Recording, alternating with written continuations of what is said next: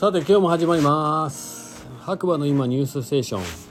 需要のない白馬ニュース。こちらはですねスタンド FM をキーステーションにポッドキャスト SNS を通じて全世界に放送しています。改めましてガクです。えー、とですねこちらは LINE のオープンチャット TheDay. 白馬のね中で毎日更新されているニュースを読むだけというね完全乗っかり企画の番組になっております。なのでですねより詳しい情報を知りたいという方は、えー、参加自由匿名で、えー、参加できる LINE のオープンチャットザデイドと白馬にねリンク貼ってありますのでそちらの方から入っていただいてより詳しい情報をゲットしていただければなと思います。それではね今日も天気予報からいきたいと思います。1月の7日土曜日。朝6時40分現在の天気ということで白馬村マイナス6度、えー、昨夜は気温も下がり本日は視界もよく雪のコンディションが良さそう。今夜から雪予報です。ということで、えー、今日はね僕朝6時にね毎日ここ最近は実は滑りに行きたくて目覚ましかけてたんですけど、まあ、帰ってくる時間とかねいろいろあって遅くすぎてですねなかなか行けなかったんですけれども今日はね6時15分ぐらいかなになんとか、えー、ベッドからね降りることができてだからこの情報の前ですよね。外出たらねめちゃめちゃいい天気でした。でまあ今日はゆったりとね広いバンをまあ足慣らし程度でね滑りたかったんで岩竹チョイスで行ったんですけどもいやゲレンデま良かったし朝もね日が出てなんか朝焼けに染まるゲレンデ綺麗でしたね。はい。今日はね行ってよかったと思います。そんな感じのね一日でした。はい。ではちょっとニュースをね探していきましょう。ニュースあるかな。どうでしょう。いや特にないかなこれは、えー、今日はねなんと、えー、白馬乗鞍スキー場のアルプス第一リフトというねえー、とグリーンシーズンの最後にね話題になったリフトがね今日から運行開始したみたいです。でそれ全くノーチェックだったんですけど、まあ、それをね乗ってきたというお客さんが僕が働いてるね白馬コーヒースタンドっていうお店の方にね来て、えー、詳しくねお話聞けたんですけどもなかなかいい感じぽかったです。これねまたねあの今までね雪降ったらコルチナみたいな感じのお客様の流れが大きくかな変わる可能性が大きめというお話でした。なのでまあ今後ね行く末をちょっとね見守っていきたいなと。思います。まあ機会があればね滑りに行こうかなと思うんですけどなかなか休みじゃないとね白馬乗鞍スキー場は遠いんでね僕にとっては。行く機会はなかなかないかもしれないですね。はい。で岩竹なんですけど朝ね下山コース1本ね朝一降りたんですけどね。まあとにかく硬かった。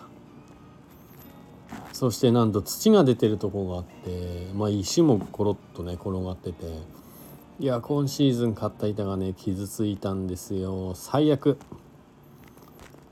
まあ、ということで、まあ、そういう注意情報はね欲しかったなと思います。ゲレンデ情報としてね。なのですぐね LINE のオープンチャットの方にその旨をね、えー、投稿したんですけどいや雪ねクリスマス以来あんまり降ってなかったんでもうゲレンデ結構カツカツの状態ですね。で来週は気温が上がって雨の予報も出てますんでちょっと今後のねゲレンデ情報は細かくねチェックしていただいた方がいいかもしれませんね。というのが僕の今日の反省点でした。はい。でニュースなんですけど実は昨日ちょっと見落としていたニュースがあって白馬で暮らすというね LINE のオープンチャットもう一個あるんですけどそちらの方のね1月6日金曜日の白馬村民の方向け白馬バレーニュースということで1個目。白馬高校で地域おこし協力隊を募集。公営塾講師。これなんか前も読んだ気がするな結構前。これはね村の公式ホームページですね。地域おこし協力隊は田舎暮らしや地域活性化への貢献を希望する都市住民が報奨付きで地方農村部などの地域へ移り住み地域の担い手として活動する制度です。白馬村では村外の人材を積極的に活用することで人口減少及び少子化高齢化少子高齢化の進行を防ぐことを目的として平成27年のより地域おこし協力隊を受け入れています。ということですね。興味ある方は白馬村の公式ホームページかオープンチャットの方からね、えー、読んでいただければと思います。で2つ目。Yahoo ニュース岩竹和田社長隠れた資産見つけ出せ。ちょっと意味がよく分かりませんね。えー、ヤフーニュースコロナその先へ。観光隠れた視線見つけ出せ。季節曜日常識打ち破れ。産経新聞ですかね。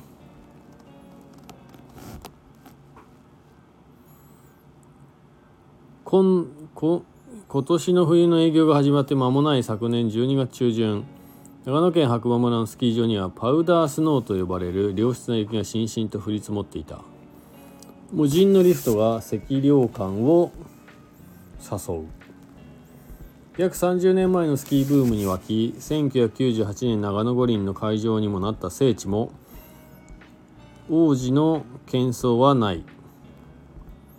ただ村内のいたところに若者や外国人の姿があり不思議と活気がみなぎっている。このままではスキー場としてやっていけない。雪不足に見舞われた平成28年9年の冬。ローソンの岩竹山。1289メートルにスキー場などを展開する岩竹リゾート社長の和田豊。46歳は頭を抱えた。来場者は前年の3分の2にあたる約7万7千人にとどまり春から秋のグリーンシーズンを合わせても10万人に満たなかったからだ。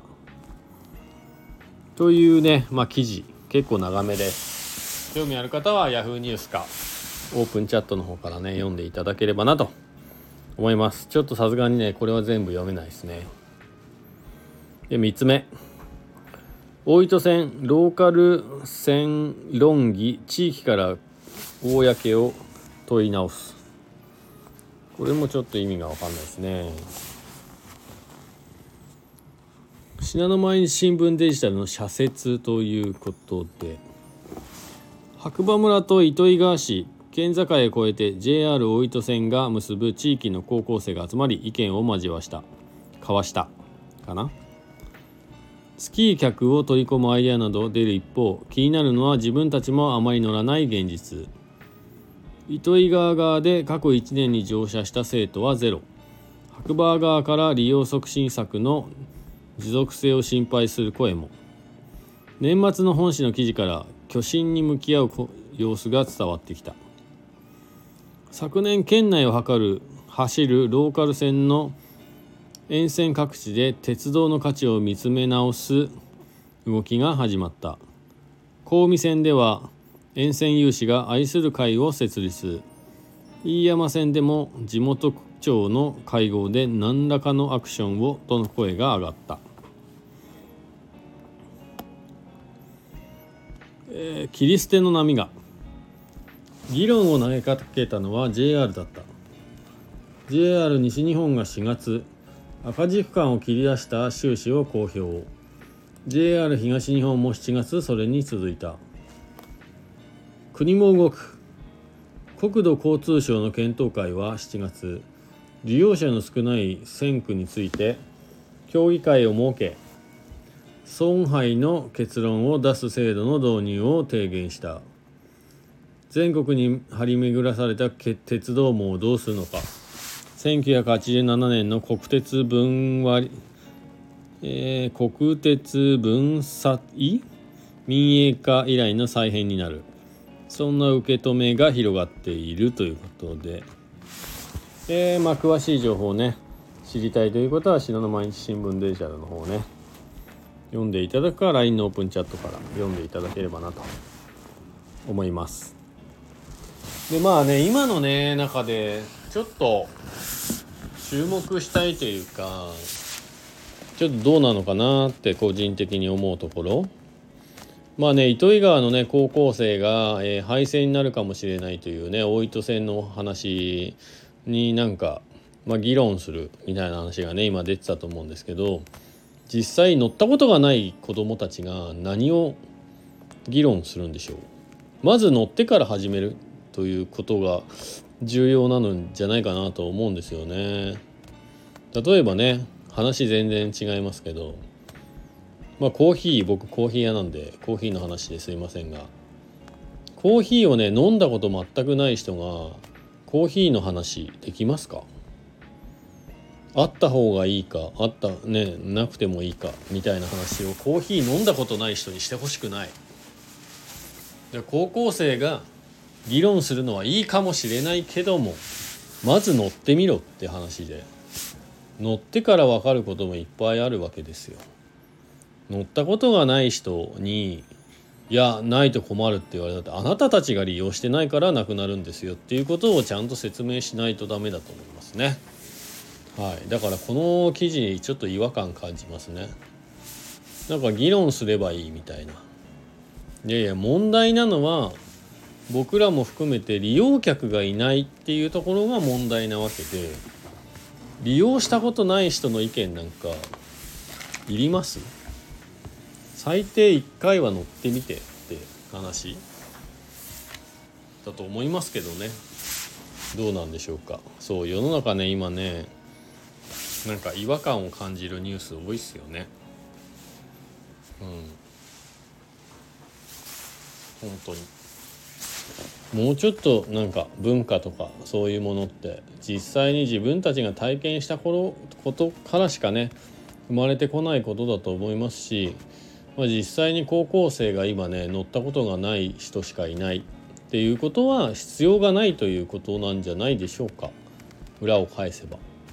だから議論する以前になぜ利用しないのかっていうところを突き詰めていくしかないんじゃないかなというね。まあそれは利便性だったりまあ車社会ですからね。ただまあ今後ね車社会がどうなるかっていうのは分からないのでまあワンチャン逆転あるかもしれませんけどね。ということであまりこういうなんか違和感のあるニュースは好きじゃない。個人的にすいません。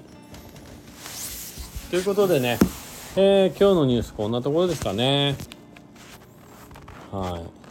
僕はね、ちょっともう寝ようかなと思います。せっかくね、今日もね、早起きして、スノーボード行けたんで、明日も頑張って、ああ、もう12時になっちゃう。はい。またね、皆さん次回お耳にかかりましょう。はい、前ねあのー、まあコーヒーのね配信した時も言ったんですけどテレビとかもまずこうネガティブなことをね苦情を言うようなね感じであれば見ないっていう選択肢もあるということを皆さん頭に入れておいていただければなと思います。まあ、この番組もねあのー、まあ、聞いてもらえたらラッキーかなぐらいでやってますしまあ、聞きたくなかったら聞かなければいいしこれをねなんか不愉快だっつって言われてもそれは僕はま関係ないんでやりたければやるしやりたくなくなればやらないしというねスタンスで、え、やっていきたいと思います。はい。いちいちねそんな人のね意見ね気にしてたらね生きていけませんから。そうだからテレビとかもそういうね今クレーマー的な方がいっぱいいますがまずその人たちも自分たちが何かをしない権利というものもあるということをちゃんとね教えてあげた方がいいと思います。で長野県ではね最近すごい悲しいニュースがあってなんか公園で遊んでいるね子供が声をうるさいということをね言ったクレーマーのおばちゃんがいるらしいんですけどその人の一言でその人が一人だけそういうことを言ったがためにですね公園というかそのなんかテーマパークなのかなよくわかんないですけど広場が閉鎖されるというね。よくわからない世の中のニュースがね、えー、入ってきて本当に理解できなかったですね。引っ越せばいいじゃん。うるさかった。防音設備つければいいじゃん。